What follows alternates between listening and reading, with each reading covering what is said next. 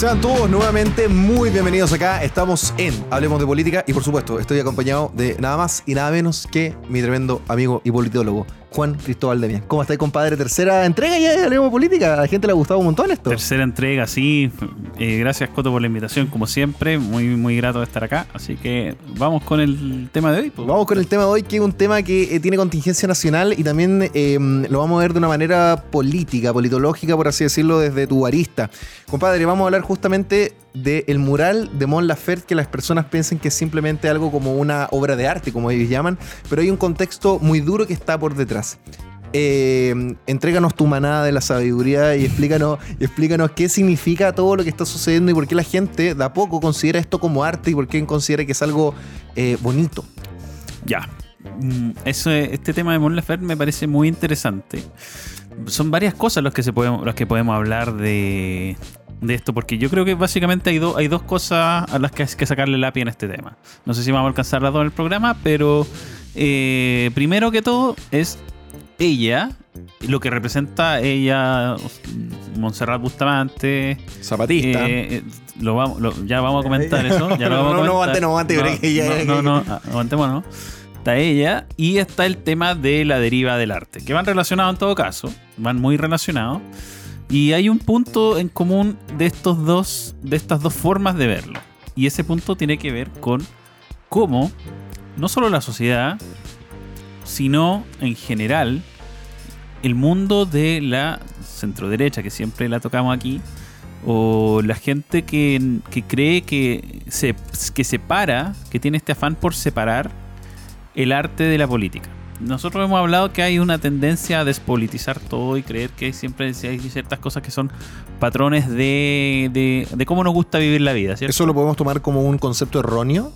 eh, esta idea, claro. Nosotros, a ver, la despolitización es, desde mi punto de vista, para lo que es lo que ha representado la centro derecha, ha sido una, una que le metan goleadas de una forma abismal. Es como jugar Claro. sin arquero, es como presentarse a jugar con un jugador sin arquero. Claro, les gusta que se las metan prácticamente. Entonces, básicamente, claro, hay un, hay un tema ahí de, de ver el arte y ver la entretención como eh, algo separado de la política.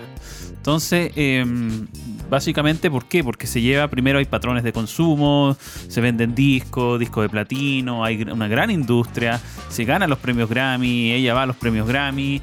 Entonces, eso se ve como algo que es parte del jet set. Y aparte de eso, está la idea de que es pasarlo bien. O sea, la música, lo que escuchan, no sé, por los niños, los adolescentes, están con su, con su audífono en sus casas y están escuchando trap, reggaetón, eh, Mon Laferte eh, y otro tipo de artistas contemporáneos. Ah, pero eso no tiene nada que ver con política, dirán. Pues no, eso es, esto es diversión, esos son sus, son sus gustos y todo eso. Entonces, y en la- hasta en las mejores familias pasa que se, se ha diseminado un, nuevo estilo, nuevos artistas. Y los padres, por ejemplo, no ven que esos artistas tengan alguna eh, consecuencia en temas de lo que está pasando en la sociedad a nivel político. Entonces ahí parte un, primer error que es lo que deriva de estas dos cosas. Primero, la condición del arte en este contexto contemporáneo y segundo, el caso particular de esta señorita.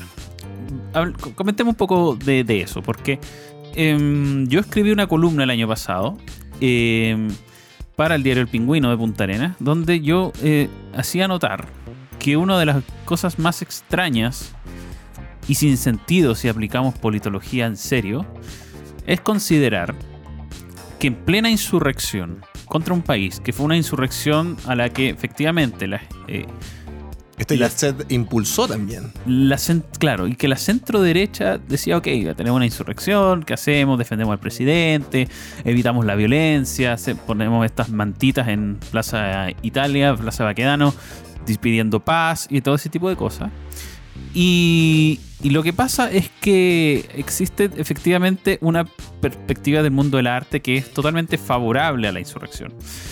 Y no solo favorable, hay casos, como el de ella en particular, donde con un lenguaje explícito, mm, en, en, en- en muchas aristas, o sea, está su, ella que va a los premios Grammy con su cuando hace esta performance donde se, se muestra el torso desnudo y pone... Sí, la imagen es bastante desagradable, pues hay que agregar. Exacto, y donde pone, escribe en su pecho que en Chile violan y matan y todas esas cosas.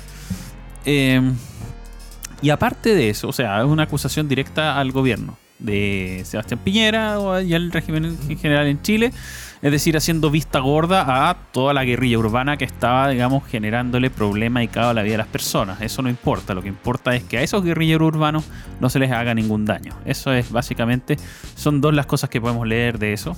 Aparte de que el mundo cultural, como los premios Grammy, se prestan para esto. Porque no hay contradicción entre esta, esta progresiva cultural internacional de avalar estas cosas. Exacto. Eh, en, otro tema, más encima, ella hace alarde de, eh, de que está bien quemar cosas, que está bien quemar lo dijo, lo dijo, que ella está.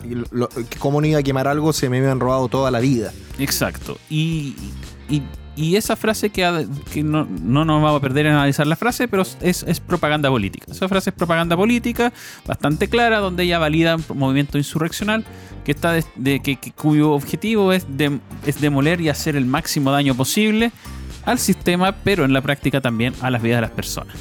Entonces ella hace una validación de esto y esa, aparte de eso, si nosotros analizamos desde el punto de vista de como ciudadanos chilenos y si somos más encima, como el caso que voy a mencionar de la centro derecha, porque voy a llegar a eso, ya vamos a llegar. Eh, ella lo que hace es una validación del acto insurreccional que tiene, aparte de la gente, tiene víctimas bien concretas que son, digamos, las fuerzas policiales, porque efectivamente en este, en este, que es un conflicto de guerrilla urbana, que es un conflicto directo, frontal, donde en las calles se enfrentan, eh, digamos, carabineros con estos grupos, donde hay ataque directo, por lado de lado, evidentemente, porque unos tienen el, el, deber del resguardo de la, de la sociedad y los otros tienen intención de atacar físicamente corporalmente a estos funcionarios carabineros que han terminado quemados, que han terminado heridos, que han terminado mutilados por esta guerrilla urbana. Entonces, entonces, entonces en esta validación está implícita todo eso. Y se sumaron Kramer y muchos más en el Festival de Viña. ¿Y por qué el Festival de Viña es importante? Porque la organización del Festival de Viña, que representa eh, un panorama de lo que, no sé, lo que la gente espera ver en términos culturales, en un año específico, así se ha visto a lo largo de su historia, que más encima cae sobre la responsabilidad de una alcaldesa UDI, que se sabe que efectivamente por el consejo, por, por la municipalidad, pasa la parrilla programática y lo que se va a mostrar, básicamente ahí no hay sentido. Si somos, si somos serios en el análisis, no hay sentido que una alcaldesa de centro derecha premie a una persona que está avalando una insurrección armada contra el país con subirse al escenario. O sea, realmente ahí se genera una declive ya realmente decir, mira, ni siquiera es que no tenga arquero. Es que simplemente quizás tengo el arquero, pero quiero que me metas el gol. O sea, eh, estamos hablando ya de un punto de, no retorno en el sentido de que se abrieron, se abrió la cancha de fútbol y se dejó el, el arco totalmente sin, sin resguardo de ningún portero. A lo que vaya ahí con eso, en sentido de Mon Laferte, cuando las personas hablan de estos conceptos de política, volvemos nuevamente a lo que pueden estar escuchando ahora personas, eh, personas del otro bando, etcétera, de personas que piensan distinto, que dicen estos compadres también están locos nuevamente y nuevamente están hablando de política y que todo tiene que ver con política. Eh, yo me recuerdo de conceptos como eh, de fenómenos dentro del mundo del hip hop, que no estoy hablando de tiro de gracia, sino que estoy hablando de, de hip hop en el momento, estamos hablando de los años 2008, 2010 cuando un grupo como Movimiento Original se hace sumamente conocido. Chiste MC y otros más que eh, no, voy a hablar ahora de la calidad de, su música o no, sino que el mensaje era muy duro. El mensaje era contra los empresarios, eh, con revolución, no lo decían con revoluciones, no todos con, esas palabras, pero sí hubo eh, justamente es un mensaje que no estaba tan implícito, o sea, era bastante explícito, no muy implícito, y eh, se cree que, por ejemplo, eso no, hace un llamado a nada. O sea, eh, cuando fue el 2011, lo, de los colegios, lo de, los estudiantes, eh, se vio yo creo que como este, esta, apertura del, esta apertura en el dique se empezó a agrandar muchísimo y llegó a hoy que realmente el dique se desbordó, se desbordó por todos lados. Entonces, personas como Mon Laferte, que tienen una orientación política bastante, creo que clara, eh, em, eh, que es sumamente clara para hacia dónde quiere ir, hacia dónde va, ¿qué- ¿por qué las personas no analizan esto de una manera o no lo logran ver, no lo quieren ver? Eh, no se le critica a ella porque simplemente es una persona que habla mucho con la cuestión de la emoción. Soy una persona que soy pobre, que vino de Valparaíso y que le di vuelta, de- di vuelta la mano a la vida, ¿no? Pero ¿por qué ella no entrega esa posibilidad para todos? Ahí no sé si es una cuestión de egoísmo o, de egocentrismo de ella personal. A ver, eso, a ver, aquí hay un tema en que hay que salirse de la vida de ella. Creo que la vida de ella, personalmente, para analizar esto, puede tener una, impor- una importancia, evidentemente, si uno quiere fijarse en su figura, pero aquí hay algo que es bastante secundario en eso. ¿Por qué? ¿Por qué te lo digo? Porque efectivamente ella, al igual que muchos otros artistas como los que tú me mencionas, que son solamente la punta de un iceberg, son la punta de un iceberg. Tenemos que pensar que en Chile se hace bastante música en general. O sea, en todos los países se puede hacer mucha música. Lo que pasa es que la gente tiene un concepto de lo que es famoso, de lo que suena en la radio. Y lo que no suena en la radio, lo que no sale en la prensa, verdad, es, básicamente es- es música, producción musical de nichos. Esa producción musical de nichos también suele tener un mensaje que puede ser incluso más radical y mucho más violento. Pero si nos vamos a los que salen de esos nichos y se quedan en la, en la, gran, en la gran escena, que es aquello que es viralizado y compartido por todo el mundo y que es presentado, por ejemplo, con el Festival de Viña como esto es música para toda la familia, el caso de Mon Laferte que tiene que, le otorgan ese espacio, al igual que muchos otros. eh, ahí hay una, hay una separación que suele no hacerse suele no entenderse. Y es que, estas, es que muchas de estas personas con una ideología y con una militancia tan clara y tan radicalizada, uno, ellos, ok, objetivamente tú puedes decir, sí, pueden tener el talento, tienen las canciones, tienen, digamos, la pasta, te guste o no su estilo, para trascender y para llegar al punto en el cual efectivamente despegan y, y se los Claro. ve en, las, en los diarios, en los medios y en la radio, etcétera, y todo ese tipo de cosas. Tienen la capacidad de ser buenos mensajeros para enviar un mensaje. Y exactamente a eso voy. Ellos, cuando tú tienes esta militancia tan arraigada en tu interior, tú no vas a escatimar la oportunidad de utilizar esa pantalla no solo para promocionar tu música y crecer tú personalmente como un rockstar, como un artista que quiere, que quiere forrarse, porque además lo hacen, sino que además tú asumes, estas personas asumen un rol en un cambio social que quieren ver. Entonces, lo que hacen suele ser orientado a sumarse al cambio social que quieren ver. Y en el caso de Chile del 2019 en adelante, los artistas entendieron que había una insurrección en curso favorable a sus ideales y no había, digamos, ningún, no tenían que tener ningún empacho. eh, o, no sé si empacho está bien la palabra, no, no me acuerdo, pero no, no había que no había que restarse de darle su, su soporte Claro. Explícito a la insurrección en No había curso. nada que, no había nada que, que lograra detener o deteriorar el, el- el canal y además el mensaje dentro de ese mismo canal. Había, un- había como un boost de mensaje. Exacto, entonces, eh, entonces todo esto servía. Entonces, su propia carrera musical era se asume como un arma más y mientras más personas escuchen su música, esas mismas personas que querían verla en el Festival de Viña, esas mismas personas que la ven aunque no querían verla, eh, etcétera, y todo eso que tiene que ver con su con su imagen, con su aparición en pantalla, en medios, etcétera, tiene un mensaje revolucionario, más allá de su música. Su música pasa a ser un factor más de lo que ella es, pero lo que ella es en ese momento es principalmente un agente más de la revolución. Y eso es lo que hay que entender. Y muchos artistas son eso. Entonces ellos asumen que su talento, que su, que su capacidad de ser arte, está bien, es parte de un talento personal, pero su misión principal en la vida, aparte de, por el lado, irse forrando, si es que pueden, eh, es dejar, digamos, eh, es, alentar y dar soporte y, potenciar la insurrección en curso. Perfecto, y entregar ese mensaje justamente que se generen eh, los resultados que ellos quieren ver, porque al final ellos quieren ver resultados, que tampoco les afectan directamente cómo le van a afectar realmente a los que ellos dicen defender, que eso es otra cosa, o sea, a lo que voy acá en el sentido de Mon Laferte, cuando se, se genera eh, este mural, que la verdad que no, sé qué piensas tú, yo personalmente encuentro que es terriblemente malo, o sea, yo le pondría un bikini y la depilaría la mona que hizo ahí en, el, mural.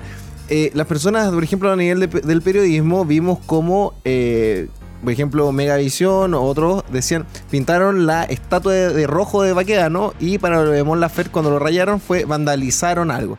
Entonces, volvemos a lo mismo, el, que, el, que el periodismo no nos acompaña para nada a nosotros, pero las personas son capaces, ¿tú crees que son capaces de entender la importancia y la gravedad de figuras como Mon Lafer, porque Mon Lafer no es la única, Mon Lafer la verdad que representa un conjunto, un conglomerado de personas que, son estos artistas, que pueden ser músicos, pueden ser eh, artistas audiovisuales, etcétera. ¿Qué, qué es lo que sucede con, estas personas, hasta dónde pueden llegar y qué son los, resultados que pueden generar. Las personas creo que no lo están viendo, que es lo que estábamos hablando recién, que hay personas que ven esto a largo y a corto plazo. Yo creo que lo ven a muy largo plazo, muy largo plazo. Mira, yo creo que el caso del mural, que hasta el momento no lo hemos mencionado, el eh, eh, ejemplo del mural es muy, es muy evidente. A ver, ahí pasan dos cosas. Una de las primeras cosas que hasta que si bien el mural tuvo al fue levemente defendido por gente muy radicalizada, porque hubo un punto en el cual la abyección de la imagen igual generó cierto em, burla o recato, no sé decirlo, de gente que quizás podría haber simpatizado con ella, evidentemente, digamos por en términos, no sé, por la fealdad, el y muchas otras cosas del mural en sí. Pero el mural, el mural te sirve de ejemplo para entender por qué estas personas, eh, uno, a ver, aparte de que en, el caso personal, individual, psicológico de estas personas, hay, yo no, para mí no cabe duda que hay factores de egolatría o egomanía, no sé. Megalomanía, por así eh, Claro, megalomanía personal. No, no, no, no, no dudo que eso exista. Pero aparte de eso, eso te demuestra que este tipo de personajes que tienen esta posición clave como agente insurreccional, porque ella lo que viene a demostrar es que es una artista que, es parte de una escena que, se integra a la ecuación del feminismo radical, que es parte de la insurrección. Básicamente por, ahí la, por ahí se ve, y todo, y todo lo que ella hace, toda su performance, sus pañuelos, toda esta devoción a las ideas, digamos, del México revolucionario, el zapatismo que hablábamos, los Frida Kahlo, y todo ese tipo de iconografía se suma a eso, porque estéticamente va de, acuerdo, de acuerdo a ese campo. Y eso, eso no, lo, no, va, no va a profundizar en eso, pero las personas deberían por lo menos integrar un poco ese análisis de que en, el caso de ella en particular, ella se va a una idea de balada latinoamericana que tiene estas raíces en las ideas del, México revolucionario y todo ese tipo de cosas. Ok. Entonces ella, aparte de ser cantante, ella no, tenía no tiene ninguna necesidad de irse a otro tipo de eh, manifestación artística, ¿cierto? Pero efectivamente lo hace y, se, y se, se, las da de muralista. Cuando hay otros muchos muralistas que hacen cosas hasta peores que lo que hace ella, pero también aporta a, su causa y también demuestra algo con eso. Entonces es, ella va sumando esta idea de que no puede perder espacio como agente de revolución porque tiene algo que, algo que decirle a su público personal. Y efectivamente hay sectores radicalizados del feminismo y todas esas cosas que agradecieron, que les gustó el mural que ella hizo, porque representa estéticamente un mensaje. Más que si sea bonito o no, lo que importa es el mensaje. El mensaje, el, el, el, de construir los muros de una ciudad, digamos, en base a un mensaje que sea totalmente de, de, ataque a todo lo que tenga que ver con lo convencional, el sistema, la moral, la moral del sistema, etcétera, todo ese tipo de cosas. Por algo hace una imagen de una mujer desnuda con los vellos y todo ese tipo de cosas, porque son una suma de elementos que son grotescos para la gente y mientras más grotescos es mejor porque más hace una, una, un ataque al sistema y más valida la idea de estos grupos feministas y, e insurreccionales de, construir, de construccionistas que dicen, ok, lo que, la forma de, atacar y burlarnos del sistema es mostrando todo este tipo de cosas eh, grotescas, todo este tipo de cosas. ¿Que puede, puede llegar a, rozar el, el absurdo o no? También, evidentemente, pero también, bueno, aparte del, aparte del, es que eso es igual interesante, ahí ya nos podríamos ir a una larga conversación, pero, pero el tema de, por ejemplo, está el, la figura femenina, que es lo que más llamó la atención, pero también hay como unos conejitos volando, unas cosas así, que son, que sí, que efectivamente apuntan a eso, efectivamente son, las son las cosas que, porque también hay que fijarse no solo el elemento que más llama la atención, sino que hay que fijar todos los elementos conjuntos. Entonces hay otras, otras figuras que tienen que ver con estas ideas, digamos, eh, alucinógenas y todo ese tipo de cosas que, lo digo, digamos, con conocimiento de causa, de que efectivamente hay una vinculación entre todo esto, entre toda esta estética neozapatista que ella representa eh, con el consumo del peyote y otro tipo de elementos. Mm. Son, su- son una suma de elementos que tienen que ver con una cosmovisión. A eso es lo que voy. No, no, es, no se trata esto de moralismo, se trata de que hay una cosmovisión codificada que efectivamente te da esa ecuación, te da ese resultado. Ese es el tipo de arte. Y el, y el, y el arte callejero, porque es una de las cosas que se vincula con lo del malabarista Panguipulli, esta idea de llevar el arte a la calle, de partida nace como un ataque a, por ejemplo, ¿dónde se veía, dónde se veía Coto del arte En la galería. en la galería? ¿Dónde más? ¿Dónde, ¿Cuál era el lugar En los museos, la galería. En los museos. Perfecto. Eso es el lugar institucionalizado. ¿Por qué? Te hago este ejercicio. En una sociedad convencional occidental, tú trabajas, tú haces tus cosas, la calle, en la calle tú vas en tu auto, rumbo al trabajo, haces tus cosas, etcétera. El día, el día fin de semana estás con tu familia y dices qué panorama podemos hacer, ¿por qué no vamos al museo a ver un poco de arte? Entonces tú vas al museo, ves la galería, ves los cuadros, ves la historia de los cuadros y te vas a la casa con eso, que es una sensación enriquecedora, ¿cierto? Ese es el modelo tradicional. Lo que esta gente intenta plantear es que el arte puede ser llevado a la calle, ¿por qué? Para precisamente en ese rumbo donde el que tú haces tu vida normal y el rumbo al trabajo y todo ese tipo de cosas, implantarte a, a la fuerza otra, otra forma de ver la vida. Y que no se puede esperar a que tú vayas a los museos. Porque si tú Claro. vas a los museos eso ya es demasiado conservador. Tú tienes que verlo donde te moleste, donde no puedas evitar verlo, donde tú vas a comprar el pan y se te aparece. Y Básicamente esa es la idea del arte callejero, es imponerte en cualquier lugar, en cualquier punto de tu vida, una, una, una, un mensaje.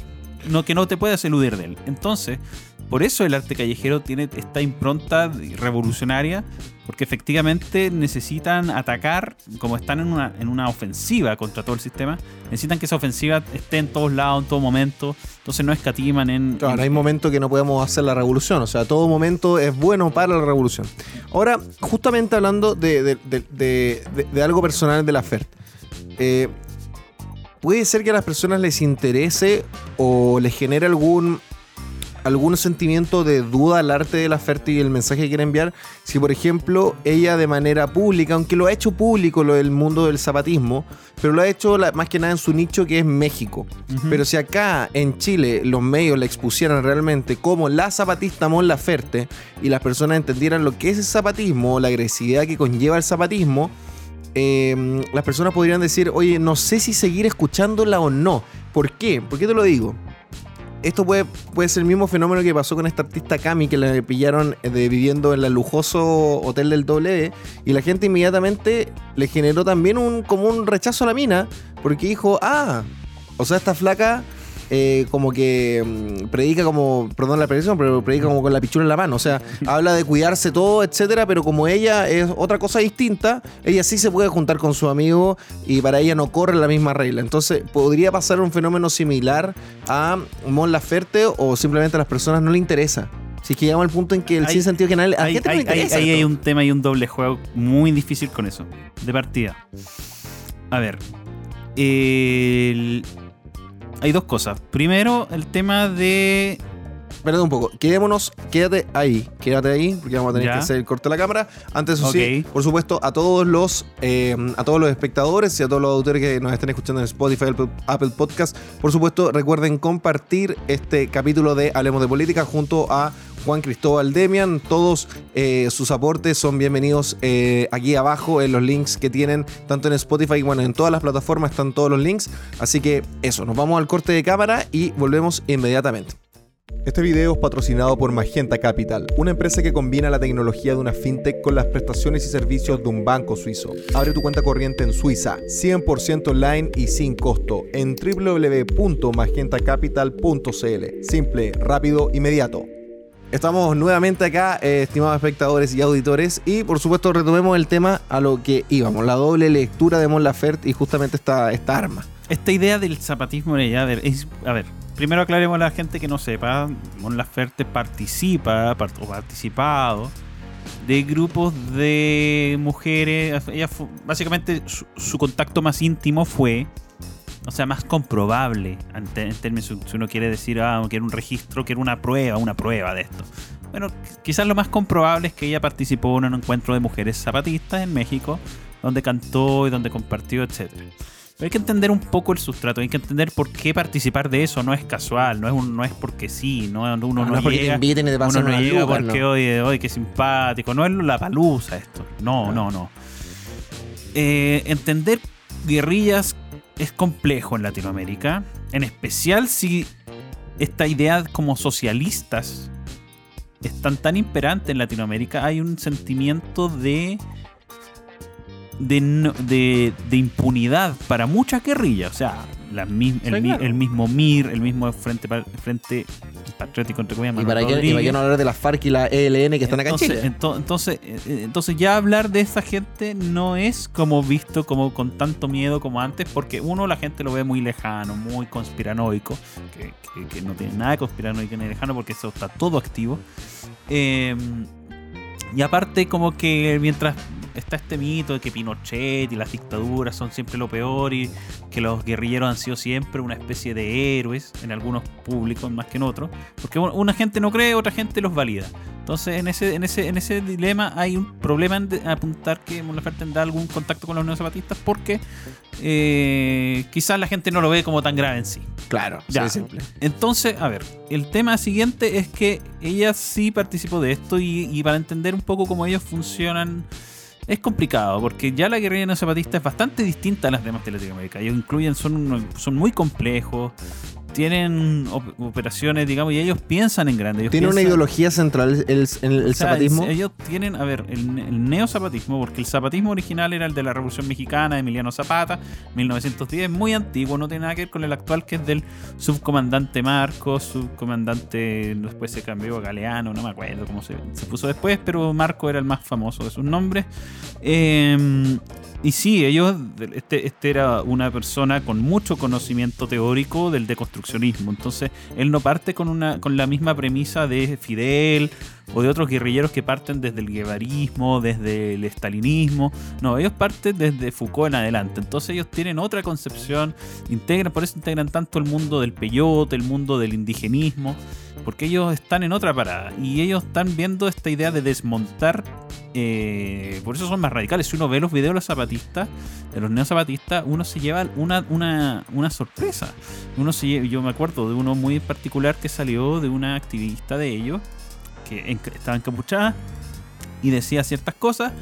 Y, y, atacaba mucho a, a- a Piñera, a todo, a todo este tipo de, de- de- de pres- de pre- de presidentes de la derecha y de todo eso claro, pero, también, en pero- eso. también atacaba a Maduro y también atacaba a Cuba. Y eso llama, eso inmediatamente uno para la oreja y dice, a ver, perdón, me, me estoy confundiendo. ¿Por qué?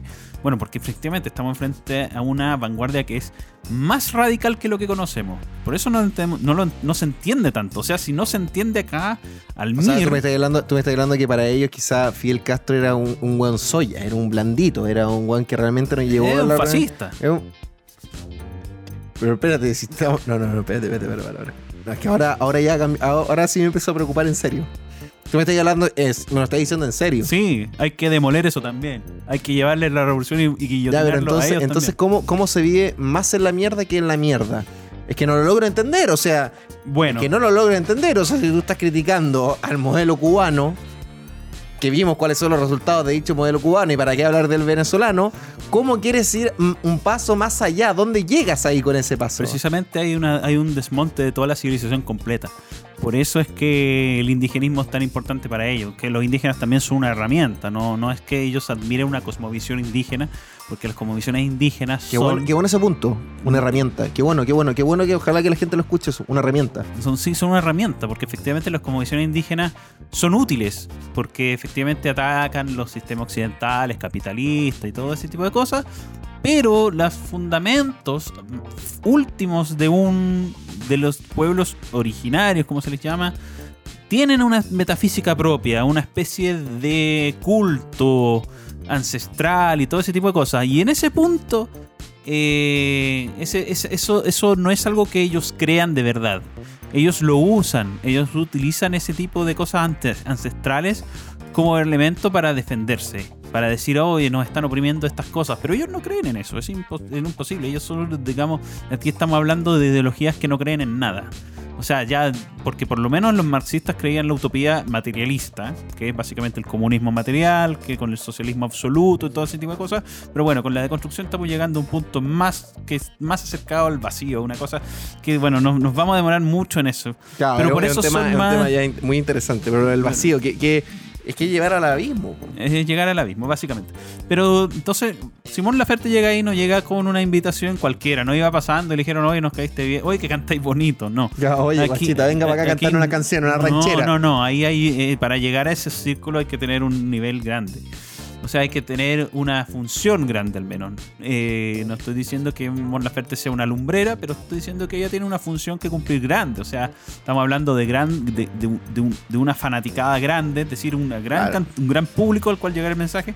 Entonces, eh, las cosas están está, diciendo. Claro, menos, En- menos mal Cerati no está vivo. porque efectivamente. porque- menos mal Cerati no está vivo, quizás. que efectivamente en- eh, eh, y, y estas- y uno ve la seriedad con la que ellos trabajan porque ahí había artistas de todos lados y efectivamente a ellos les interesa a todas, toda Latinoamérica difundir esta idea. Entonces, Mon Laferte tiene esto. El segundo punto, porque ese era uno, porque la gente ya no dimensiona, si ya no, si no dimensionas la guer- las guerrillas más simplonas, como por ejemplo, a ver, el MIR y el Frente de Manuel Rodríguez Sí, son eran- simplones frente al frente Son a los simplones, son, son, son unos, unos payasitos, unos cachorritos de pecho. Al lado de los neozapatistas son simplones. Entonces, si la gente no entiende la gravedad de los simplones, no va a entender la de los otros. Entonces, no va a pasar tanto por ahí. No, no, ah, y, y sin contar con las personas que O validan. sea, pero que, para que lo entiendan, tienen que quemarles la casa. ¿a dónde- ¿Hasta dónde se llega? No lo sé.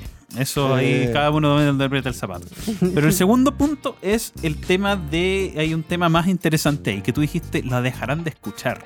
Y eso me quedó, me quedó, me quedé pensando en eso, porque eh, ese, esa- ese, ese truco también lo, han, lo se puede invertir para cualquier lado.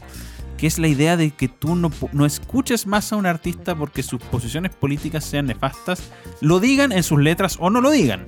Claro. Porque una cosa es que no lo digan en sus letras, otra Claro. cosa es que sí lo digan, pero aún así, si lo dicen, es, está esta eterna disputa de separar al artista de la obra. Cierto que yo puedo decir, oye, ¿sabéis que me gusta? Me, ¿Sabéis que me gusta este artista? Yo sé que efectivamente dice, representa todo lo que odio. Incluso sus letras, algunas de sus letras son nefastas, pero, pero me gusta, ¿sabéis que es mi placer culpable? ¿Sabéis que lo escucho? Eso se da en muchos lados. Entonces, en- entonces es difícil quizá apuntar a la necesidad de dejar escuchar. Al menos, al menos lo digo, digamos, de, de- de conocimiento propio, porque a, a todos nos ha gustado. Sí, a todos nos gusta claro. un artista que efectivamente no, no. En lo personal no me gusta mucho Yapu, pero por ejemplo a mí me han gustado artistas que son bastante insurreccionales, en cierto punto. Hay otros que, que depende del tema, depende de la temática. Hay muchos que ya están tan deconstruidos que efectivamente ya no tienen, tienen 1500 géneros y todo ese tipo de cosas que efectivamente ya no me, no me, no me llama la atención ese tipo de, de propuestas. Pero eh, hay otras que efectivamente uno dice, sabes que aquí hay, hay mucha creatividad musical, las personas, estos tipos cantan bien, estos tipos tocan bien los instrumentos. Entonces, eh, eh, eh, hay una cosa que incluso para est- y, te digo, hay una cosa súper importante, porque el primer debate sobre separar la música del artista lo impusieron las feministas cuando empezaron a funar a los eh, músicos y cantantes que habían tenido algún contacto eh, reprochable con mujeres de, no sé, por haber estado manoseándola o de alguna Claro. acusación de Sí, ese bueno, tipo. ese- eso lo vimos, Eso ocurrió lo vimos con bastante. eh, Es- Papi, ¿dónde está el funk? Eh, con los tetas. Es un gran ejemplo. Claro, es un gran ejemplo que le. los tetas, fue, eso fue durísimo. Pero se dio en muchos, o sea, se dio, se había dado. Yo conozco, yo que conozco los mundos del- del- del- de la subcultura y todo eso ya se venía dando hace mucho tiempo. Eh, T-Time fue uno de los de los ¿cómo se- de los de los más famosos. Le fue un famoso que le tocó esto. Claro. Pero hay otros más que menos de- más de nicho que también les venía tocando. En Estados Unidos venía pasando. Y que eran y que son artistas que uno no puede decir que sean de derecha ni por ningún lado. Pero efectivamente, entonces, ¿qué es lo que pasaba? Se in- inmediatamente empezó este debate. Oye, ¿lo dejo de escuchar? Si definitivamente no lo escucho nunca más. porque O no, o, o hay un perdón Claro. y todo esto. También puede pasar, por ejemplo, Vos lo dejó de Hay un- leer. hay, hay, un, art- hay, un, hay un músico que me gusta mucho que se llama Ariel Pink, que es de un, es de un nicho, digamos, musical, eh, no es muy famoso, eh, y, que, y que y que a los, a los al progresistas, digamos, de construir les gustaba mucho porque efectivamente su música puede ser como más, a ver, hay, hay- hay muchas vertientes de su música y es un artista, digamos, de esa, de esa subcultura. Pero el tipo fue, lo vieron en la marcha a favor de Trump y estuvo ahí y, y reconoció haber estado ahí y haber dado su apoyo al presidente. Y efectivamente todos se sintieron traicionados. Como lo- es lo que le pasó un poco a Morrissey. Morrissey, que también un poco más Claro. conocido, que le pasó algo muy similar por apoyar, digamos, frenar la inmigración islámica en Inglaterra y apoyar el Brexit y apoyar, digamos, los partidos nacionalistas británicos. Es más o menos la misma historia aquí en Estados Unidos. Entonces dicen, oye, pero este artista nos pertenecía, hay que cancelarlo, nunca más escucharlo y todo ese tipo de cosas, que eso lo cumplen a medias porque después lo están escuchando escondidos igual. Pero el tema es que, claro, los despiden de sus discográficas y todo eso. Y, y- y ahí también, entonces ocurre una, un dilema muy interesante que corre para los dos lados, creo yo. Cuando dices, oye, al artista lo eliminas de tu playlist o, o tú separas al artista de lo que hace. Es un tema. Claro, pero yo creo que también, eh, es que también es muy importante lo que tú dijiste, entrega o no el mensaje. Porque hay una parte en donde me como o no el mensaje, me lo, Claro. lo sigo- me lo sigo comiendo o no el mensaje. Porque si hace una muy buena música, por ejemplo, hablemos de, no sé, Gustavo Cerati, por ejemplo, de Fito Páez, que Fito Páez también, eh, súper del mundo de la izquierda. Su música a mí me gusta mucho, me encanta la música, me encanta Soy Estéreo. No lo voy a dejar de escuchar, por supuesto, porque el mensaje no me hace ruido en sus canciones. A ver, las, las letras de Soda Stereo son dignas de análisis. Pero a lo que voy, que por ejemplo, cuando escucho un Iyapu, Un Inti Illimani, eh, la, la letra está ahí y, la- y- y- y existen para hacer la letra. Buen, buen, es que mira, yo Eh, creo. se, se- se crean, esos grupos se crean Yo- para entregar un mensaje. Yo creo, ¿cachai? yo creo es que es que ahí estás tocando, es que ahí es- Los prisioneros, por ejemplo, los prisioneros se crean para entregar un mensaje. Casi. No, los prisioneros ya es otra fase. Mira, ahí hay, hay, hay, hay- hay algo que. Hay algo que. No, ahí hay algo que, que hablar, que es muy interesante, que daría para un programa específico para esto, porque sería maravilloso. Da, da para una clase de esto. Eh, el, el tema es que, a ver, la música marxista clásica que hubo en Latinoamérica en un cierto periodo, años 60, 70, esa es música de laboratorio. Esa es música de conservatorio y laboratorio. Esta Pero es me estás hablando de conceptos como Silvio Rodríguez. Todo eso. Todo eso. Iyapu, Gilberto Gil en Brasil, eh, Mercedes Sosa en Argentina. Toda esa escena tiene vínculos con, con efectivamente con, el, con una idea revolucionaria latinoamericana completa. Y esto, por eso eran todos amigos y por eso trabajaban un, un- un mismo estilo. Claro. Ellos trabajan un mismo estilo. Cuando vienen las dictaduras latinoamericanas y, el, y este marxismo empieza a ser proscrito, estos grupos empiezan a ser perseguidos y todo eso, ahí viene una nueva fase y es la fase posmoderna. Y por ejemplo, los prisioneros y otros grupos que ya empiezan en los 80, ellos no obedecen a las mismas lógicas. De hecho, los prisioneros, si uno, es, bien objetivo con la historia de ellos, ellos parten con un marco bastante anglo. ¿Por qué lo digo? Porque eh, ellos, eh, eh, estamos hablando de mediados de los 80, donde la música pasaba o por lo que, o por esta, digamos, música muy común, como Camilo VI, este tipo de cosas, o bien, no sé, pues, y todo lo que tenía que ver con Iyapu, todo eso estaba prohibido. Entonces, ¿qué es lo que pasa? Ellos parten con un grupo, entre comillas, punk o post-punk, donde la, la inspiración que ellos tenían para hacer música era una música que en los años 80 era rarísima que eran los ritmos de la música inglesa, la música británica, como de Clash, como de, de Jesus and Mary Chain y otros. De, de- esas- es, de ahí Jorge González y compañía sacan su inspiración y por eso ellos hacen una especie de. Ellos hacen un quiebre con el sistema porque lo que ellos tocaban en esta época, te estoy diciendo, ponte en el contexto de la época, no se entendía muy bien qué Claro. era. Y en general, en- durante, de ahí en adelante, y mucho más en los 90 y los 2000, y ahora ni, a- ni que hablar, da lo mismo un poco esta cosa media folclórica y todo eso, eso quedó en el, en el pasado. Aquí da lo mismo el estilo, aquí, es, es, aquí se implementa el mensaje de otra manera. Entonces, en ese sentido, todos los artistas pueden ser o muy, o muy progres eh, haciendo cualquier tipo de música. Y Claro. por eso pueden ser se pueden dar el lujo, tú puedes elegir. O soy muy explícito, y si eres muy explícito, quizás incluso te puedes esconder a un nicho, quizás no. O eres im- implícito y te va incluso mejor. Porque tú puedes hacer, por ejemplo, eh, a ver, Pero bueno, Cami- Gallardo, tremendo ejemplo. O Denis Rosenthal. Tremendo Claro. ejemplo. O por eh, ellas hasta, hasta hace tiempo, yo, bueno, yo no conozco todas sus letras ni sus discos, que entenderás que quizás no me, no me gusta mucho. Pero, pero por ejemplo, ellas hacen música que puede escuchar cualquier quinceañera Eh, y ella, y, y en la entrevista del domingo, ellas dicen viva el aborto. Entonces, eh, la cuestión funciona como el, el- el concepto general. O sea, yo escucho la música, me hablan del pololo que me pateó y todo eso, me- y después la veo a ella, que es mi ídola, diciendo viva el aborto. Entonces, Aborto. Toda la cuestión queda, queda en un cuadro. Es que es lógico. Ya, pero es, es durísimo lo que me estáis diciendo. O sea, al final es realmente entregar un mensaje de una manera muy correcta, o sea, muy eficiente. Muy eficiente, eso es lo que se está muy buscando. subterránea. Y por eso es que la centro derecha no usa recibo. Es, solo entretención. Claro, porque, porque se, Es solo se- diversión, son se- solo modas. Exacto, se, despo- se despolitizaron tanto y que justamente con eso eh, crearon la tumba. O sea, al fin y al cabo, eh, la no defender valores y justamente y la falta de creatividad también que tiene el mundo de, de- de la ¿Sabes qué, ¿Sabes qué centroderecha. caso me acuerdo que es muy entretenido? Eh, bueno, yo no, no me quiero aquí echar encima. Yo creo, de hecho, Jamiroquai es un artista que tiene muchos fans y todo, tiene temas muy entretenidos. Pero yo hablaba esto con un amigo y conocemos un poquito cómo estas vanguardias y este tipo de cosas. Eh, y, y hablábamos de, esto, de, de que hace como tres años atrás, no, dos, una cosa así, fue el 2018 me parece. Eh, Festival de Viña, hay un. Está Jamiroquai y está. No, toca Jamiroquai en el Festival de Viña y uno de los Inti Jimani eh, escribe en su Facebook que repudia la actuación de este payaso eh, eh, de música inglesa, que no se entiende nada, puro imperialismo, puro no, hay, nada de sustrato, no hay nada de cultura, etcétera. Ese ejemplo, y, bueno, lo, atacaron, muchos se rieron de él, otros lo defendieron. Un- un- una persona mayor, digamos.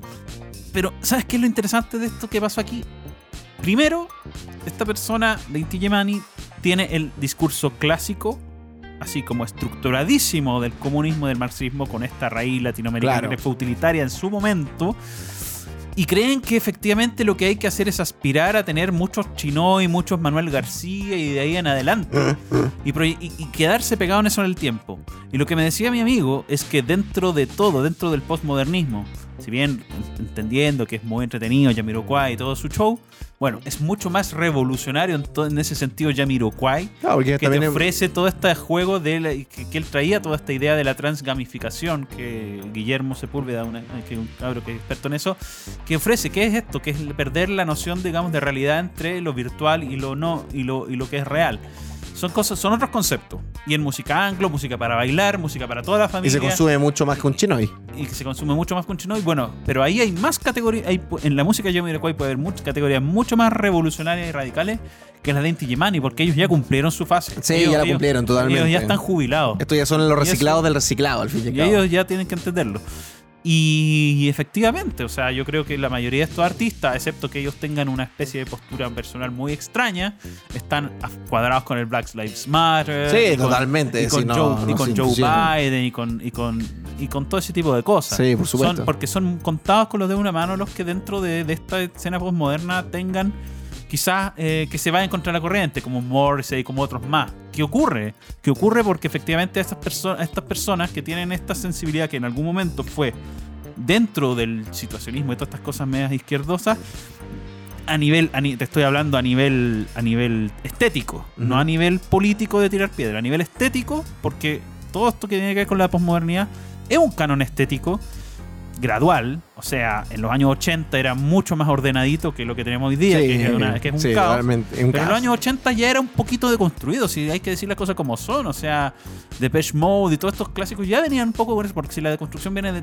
planteada en los años 60, entonces esos cánones filosóficos se van plasmando en, la, en, en lo estético y de ahí para adelante. Entonces, yo no, y yo no estoy diciendo que la gente tenga que dejar de escuchar Depeche Mode, pero hay que asumir que todas las músicas en general, el grunge, Nirvana en los 90, y de ahí pa, pa, pa, pa, todo- hay, hay un ciclo y, no se puede escindir de eso. Si los músicos que hacen esto se terminan o parten o después se transforman hacia la derecha, es porque quizás algunas cosas les reventaron en la cara. Por Claro. ejemplo, el tema de... el tema Bono, de por ejemplo.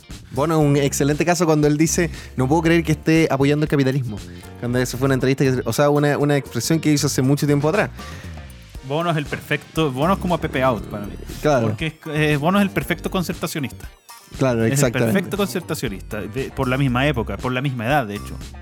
Una persona que quería cambio, reforma socialdemócrata, y que ahora efectivamente frente a este mundo deconstruido absoluto Claro, no, se le- se, no se Se le, encuentra. se le está reventando en la cara la cuestión. Efectivamente, lo mismo Morrissey, que parte, digamos, con un discurso antimonárquico, eh, de, de- de desprecio a lo, a lo británico, porque era era la escena y en- ¿qué qué ocurre que efectivamente el- el- el- la persecución política dentro de lo que es Gran Bretaña es brutal cuando no eres políticamente correcto. Claro, Más encima, y más encima lo- lo- lo- los musulmanes entran a destajo a Londres y todo ese tipo de cosas.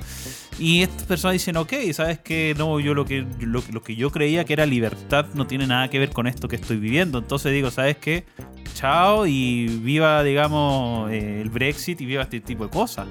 Eh, y así con muchos otros artistas que dicen, no sabes qué, ok, yo seguía un canon estético relativamente deconstruccionista, pero yo no soy comunista, no soy socialista, yo no quiero, no soy progresista. Y ahí se viene un quiebre, y es el quiebre que están viviendo algunos músicos que están teniendo esta persecución política. Y es un tema. Claro. Tema. Oye, compadre, ya estamos llegando ya al final de, del, de los bloques. Ya, ya vamos a tener una hora de grabación. Así que, oye, hay, hay un tema. no- Nos fuimos por otros temas de hablando de Mon Laferte, pero la verdad que Mon Laferte yo, yo creo que no es el tema central, sino que nosotros lo eh, ejemplificamos en Mon Laferte, lo personificamos en Mon Laferte, pero es un problema que es mucho más, allá- más allá, que es el muro de Mon Laferte. O sea, eh, Mon Laferte es una expresión de lo que estamos hablando. Entonces, eh, yo creo que tenemos para...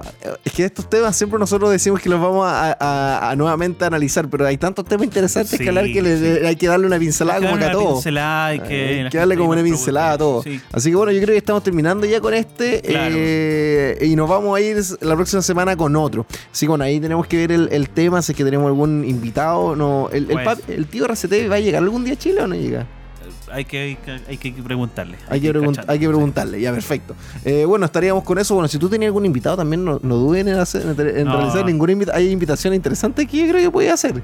Sí, Sí, bastante Ahí van a interesante. cuidado con sorpresa. Ya, perfecto. Así que, estimados espectadores, atentos a este, a Hablemos de Política. Esta fue la tercera entrega. Nos vamos a ver en la cuarta. Y por supuesto, a las próximas sorpresas. Y por supuesto, vayan a ver todos los días que estamos haciendo las entregas diarias en El Rincón del Coto. Y por supuesto, eh, los podcasts eh, de, de- de- de amigos y hueveo que también tenemos al artista principal que es eh, Luciano Valenzuela. Así que eso, eh, recuerden de compartir, de escuchar esto, de, de- de verlo, de disfrutarlo, ojalá con una cervecita, con lo que sea. Y por supuesto, si su corazón lo permite y su bolsillo también, acá abajo pueden hacer los aportes a El Rincón del Coto. Nos estamos viendo en una siguiente entrega y por supuesto les deseo una semana llena de éxitos y de alegrías. Así que, eh, y recuerden, perdón, recuerden, recuerden, muy importante, sean siempre, Siempre felices. sean siempre felices, muy importante. Besito caramelo y nos estamos aquí en Hablemos de Política. Chao, chao.